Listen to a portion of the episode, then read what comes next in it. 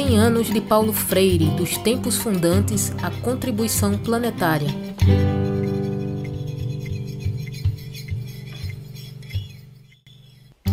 Compondo o projeto de extensão 100 anos de Paulo Freire, dos tempos fundantes à contribuição planetária, a Cátedra Paulo Freire apresenta quatro aulas abertas como parte da disciplina Pedagogia Paulo Freire. As aulas aconteceram entre os meses de junho e agosto de 2021 e fizeram parte das comemorações do centenário do patrono da educação brasileira. O conteúdo foi apresentado de maneira remota, aberto ao público e encontra-se disponível nos canais do YouTube da UFPE e da Pró-Reitoria de Extensão e Cultura. Nesta segunda parte da terceira aula, a professora Margarete Sampaio, da Universidade Estadual do Ceará, e o professor Maurício César, da Universidade Federal do Paraná, fazem uma aula conjunta sobre o tema O Pensamento Político-Pedagógico de Paulo Freire. Mediando o evento estão Eliette Santiago e Daniela Gontijo, da Cátedra Paulo Freire. Bom dia a todas e a todos. É com alegria que nos reunimos para a terceira aula aberta na Cátedra Paulo Freire. Hoje, com o tema O Pensamento Político Pedagógico de Paulo Freire.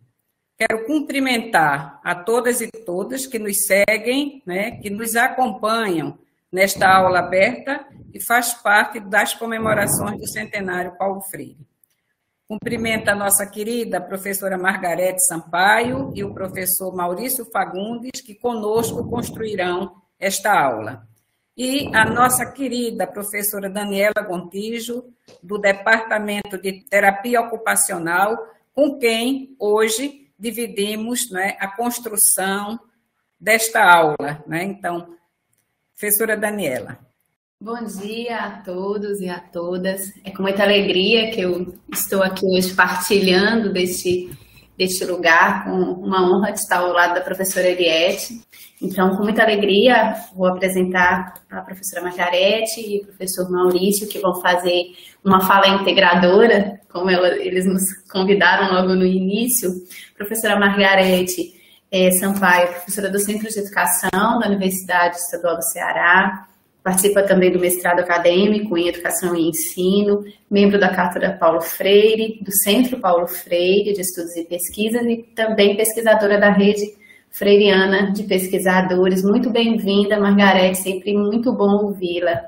E o professor Maurício fala um pouquinho mais de longe, né, professor da Universidade Federal do Paraná, mas é, esse meio nos possibilita de estar perto daqueles que compartilham as nossas ideias, os nossos ideais. Então, gostaríamos, em nome da cátedra, agradecer a sua presença. Professor Maurício, né? Como eu disse, é professor da Universidade Federal do Paraná, do programa de pós-graduação em Educação, em Teoria e Prática, é membro do grupo de pesquisa Universidade e Escola e também pesquisador da rede freiriana. Então, agradeço, passo para vocês a palavra e tenho certeza que será um momento de muito aprendizado para todo mundo.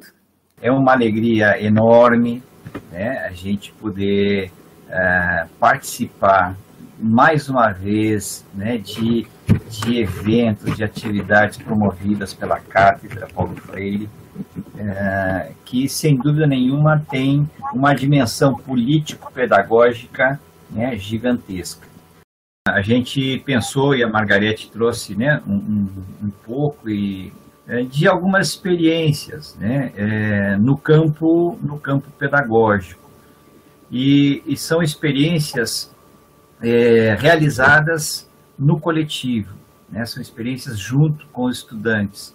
Então, é, tem uma disciplina que é, eu ministro, docência e pesquisa. E eu tive, o ano passado, três ilustres convidados né, que participaram da disciplina, a professora Margarete, o professor Eliette e o professor Airachor. Né? É, bom, o que, que eu quero dizer com isso?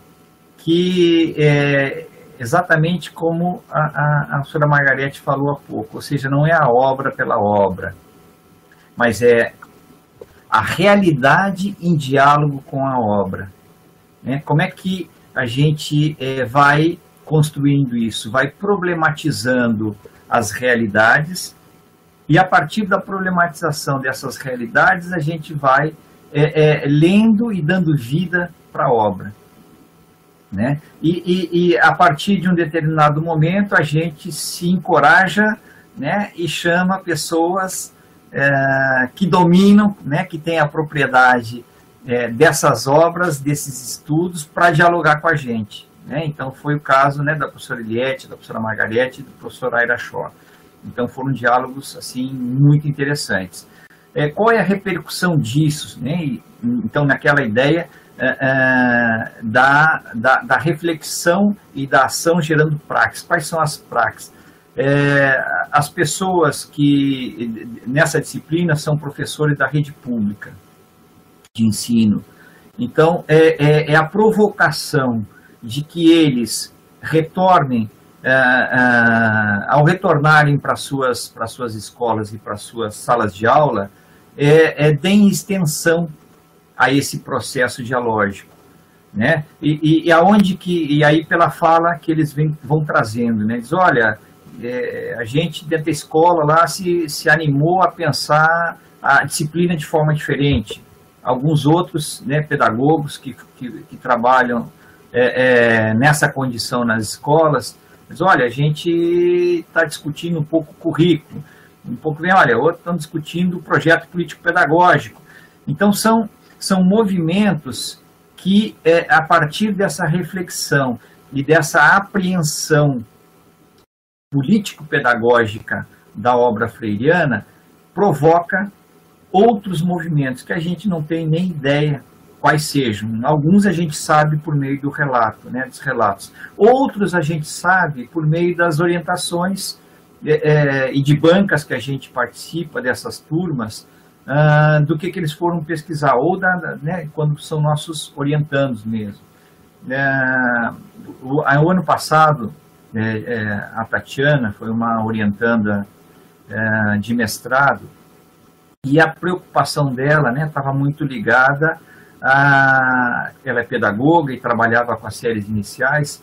Quando a gente começou a trabalhar a obra freiriana, ela assim: puxa vida, a gente é, é, trabalha com as crianças é, canções que vêm lá no livro, brincadeiras que vêm no livro, e o que, que a gente sabe das crianças, né? Uh, o que, que, a gente sabe dessa realidade? Não sabe nada, né? Então, a constatação, e aí ela foi é, fazer a pesquisa. Ou seja, qual é a cultura é, é, da infância é, das crianças da escola em que ela trabalha? O que, que elas sabem de brincadeiras? O que, que elas fazem em casa? Como é que elas brincam?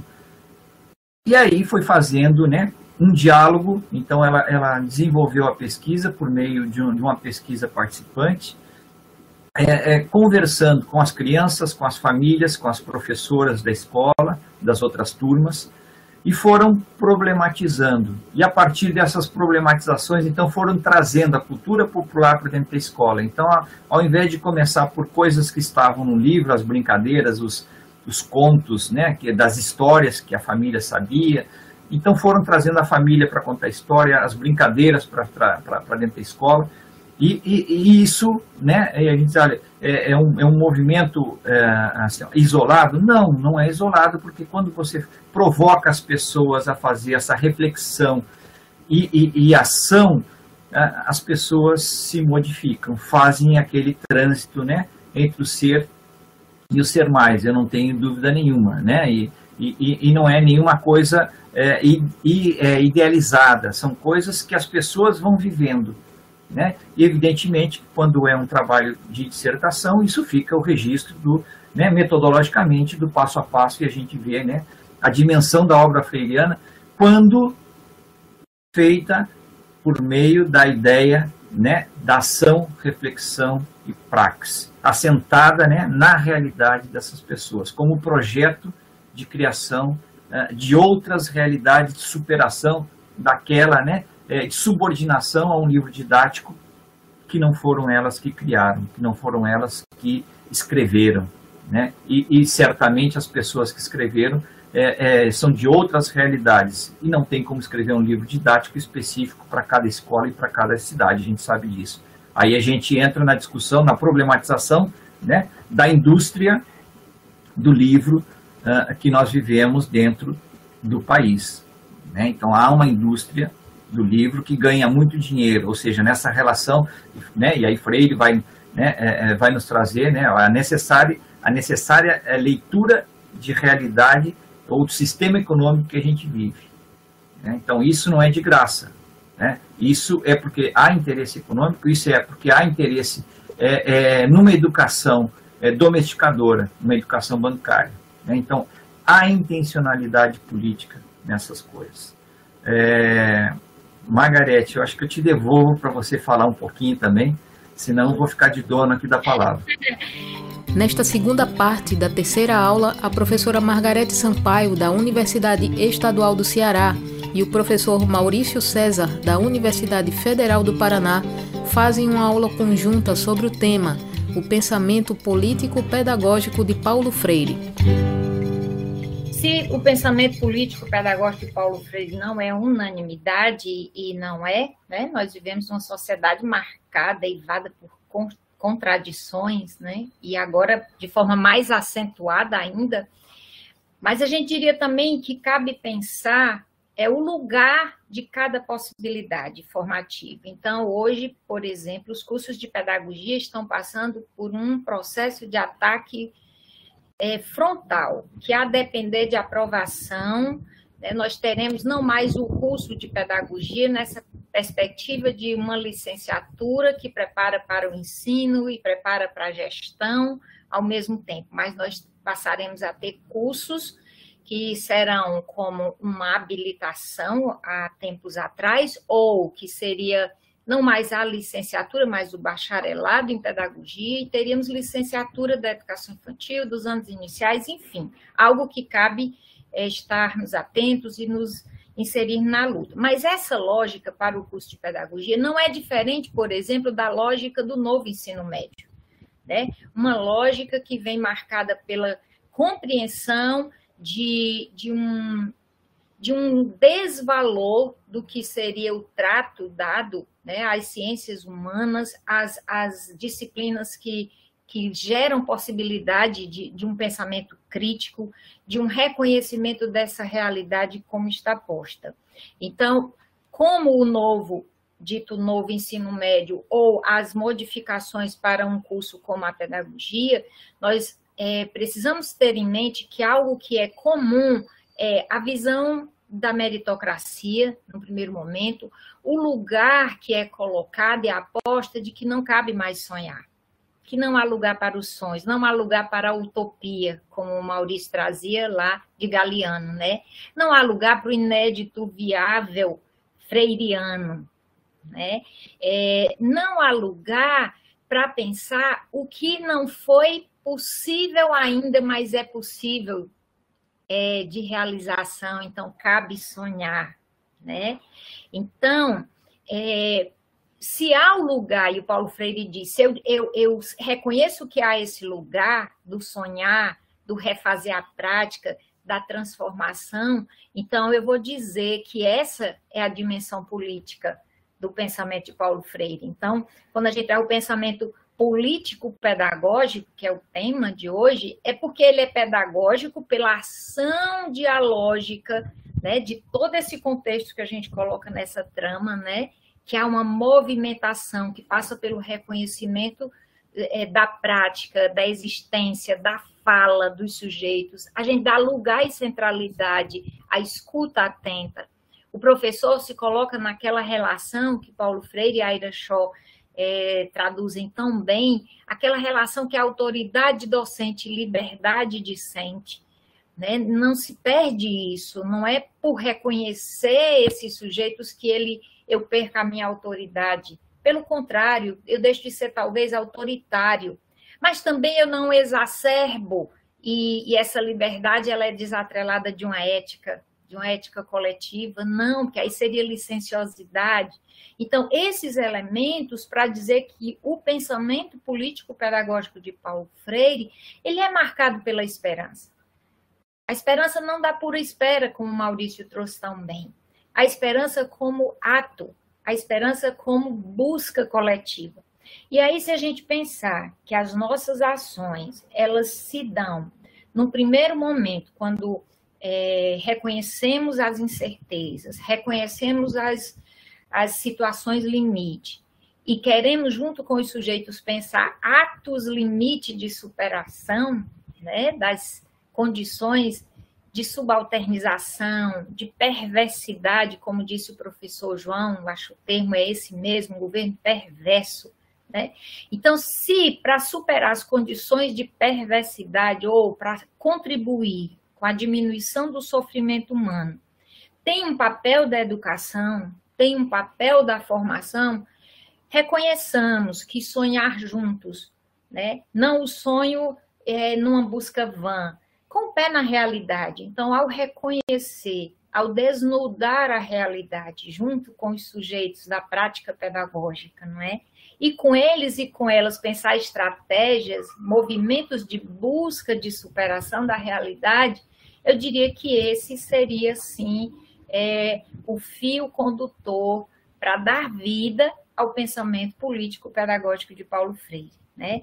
A empreender nessa ação coletiva que Agostinho Rosas me ensinou tão bem, né? que é, é a busca de um ser mais coletivo. Né? É a busca por uma vida densamente humana, como diria Nelina Azevedo, aí também, outro pernambucano, para vocês verem como vocês estão estão bem, né? Onde estão nesse lugar de, de educandos na UFPE, da disciplina Pedagogia de Paulo Freire, né? Acercados né? desse esse conjunto poderoso, né?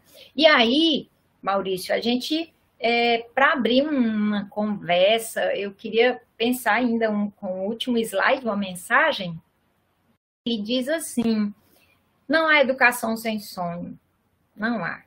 Como não sonhar que amanhã vai ser outro dia? Amanhã vai ser outro dia. Hoje você é quem manda. Falou, tá falado. Mas não vai ser assim sempre, não. Nos ensinou o Chico Buarque de Holanda, não é? Então, amanhã vai ser outro dia. O que fazer, como diz a professora Eliette, com esse amanhã é mapear. Né? Ela disse isso numa recente entrevista, a minha, Alexandre Saúl e Bruna Sola, né? Mapear essas adversidades, essas situações limite. E aí a gente vai buscar na organização condições de superação. O momento às vezes não permite dar o passo seguinte, né? Parece que o, cabe agora constituir, consolidar esse sonho, ter clareza, que não seja o meu sonho pessoal, particular, mas o sonho do grupo, o sonho coletivo. E aí, sem esperança também não dá. Esperança como a fé no poder criador do outro, né? A esperança como a escuta do que o outro tem a dizer e que é acrescentamento, né? E a fé, sim, a aposta num potencial que a educação tem, não de mudar, esse contexto. Sozinha, não. Mas de junto com outros e outras, a exemplo dos sindicatos, né? A gente viu aí o que acontece, né? O que Ivete nos traz. a mandada com o sindicato, a mandada com o movimento social, a mandada trazendo como fio condutor a educação popular, como Maurício traz e faz tão bem lá no Sul. Né? Então, que a gente possa constituindo, sim, é, pelo sonho, pela esperança, pela fé, uma educação humanizadora de base sustentada no pensamento político pedagógico de Paulo Freire. Daniela, devolvemos para você. Obrigada, Margarete Maurício. Eu estou aqui pensando em tanta coisa que vocês trouxeram. Acho que também quem está nos assistindo também é, vai concordar comigo que vocês trazem muitas, muitas questões né, extremamente relevantes é, quando Margarete né, traz a questão do, da humanização, né, as, vocês partem das concepções fundantes do pensamento freiriano, da humanização, e Margarete propõe e traz né, a dimensão antropológica, a dimensão pedagógica, a dimensão ético-política, só isso já daria uma conversa bem interessante né, ao longo do dia. E quando o Maurício traz também né, é, a questão do diálogo, é, enquanto os fundamentos disso, né, eu acho que é muito importante. E quando a gente observa, né, eu fiquei pensando que a própria fala de vocês como um todo, ela mostra essa coerência com o próprio pensamento freiriano, no sentido de vocês trazerem primeiro os fundamentos teóricos, as concepções, e depois nos mostrar como isso ganha vida, que foi a pergunta que iniciou os slides, né? Como isso ganha vida na prática. Né? Então, gostaria de agradecer esse, esse momento, né, que trouxe tantas coisas para pensar. Estamos ouvindo a professora Daniela Gontijo, uma das mediadoras desta terceira aula aberta da Cátedra Paulo Freire. O tema desta terceira aula aberta é o pensamento político-pedagógico de Paulo Freire. No próximo bloco tem mais.